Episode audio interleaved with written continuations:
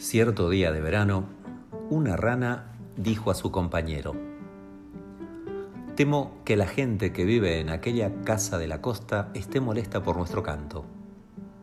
Y su compañero respondió, ¿acaso no nos molestan ellos con sus conversaciones durante nuestro silencio diurno? No olvidemos que a veces cantamos demasiado por la noche, dijo la rana. No olvidemos que ellos charlan y gritan mucho más durante el día, respondió su amigo. Dijo entonces la rana, ¿y qué hay del escuerzo que molesta a todo el vecindario con su croar constante? Mas, replicó su amigo, ¿qué me dices del político, el sacerdote o el científico que llegan a estas costas y pueblan el aire con molestos ruidos?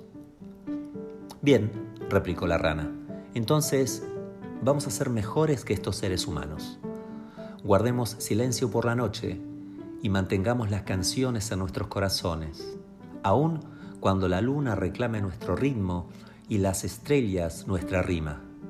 Al menos callemos por una noche, o dos, o aún por tres noches.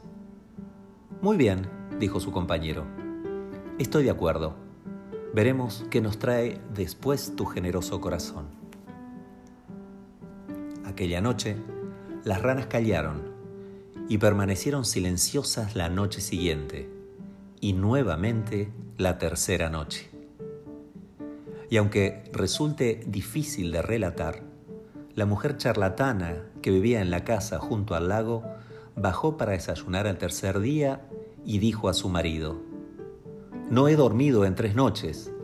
Me sentía segura durmiendo con el canto de las ranas en mis oídos. Pero algo debe haber sucedido porque no han cantado por tres noches y estoy casi medio loca por falta de sueño. La rana oyó esto y volviéndose hacia su compañero dijo, guiñando un ojo, y nosotros casi enloquecemos por nuestro silencio, ¿no es cierto?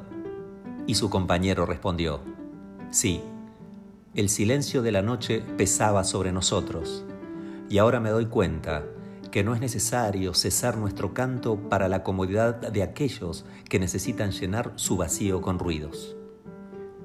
Y aquella noche, la luna no reclamó vanamente sus ritmos, ni las estrellas sus rimas.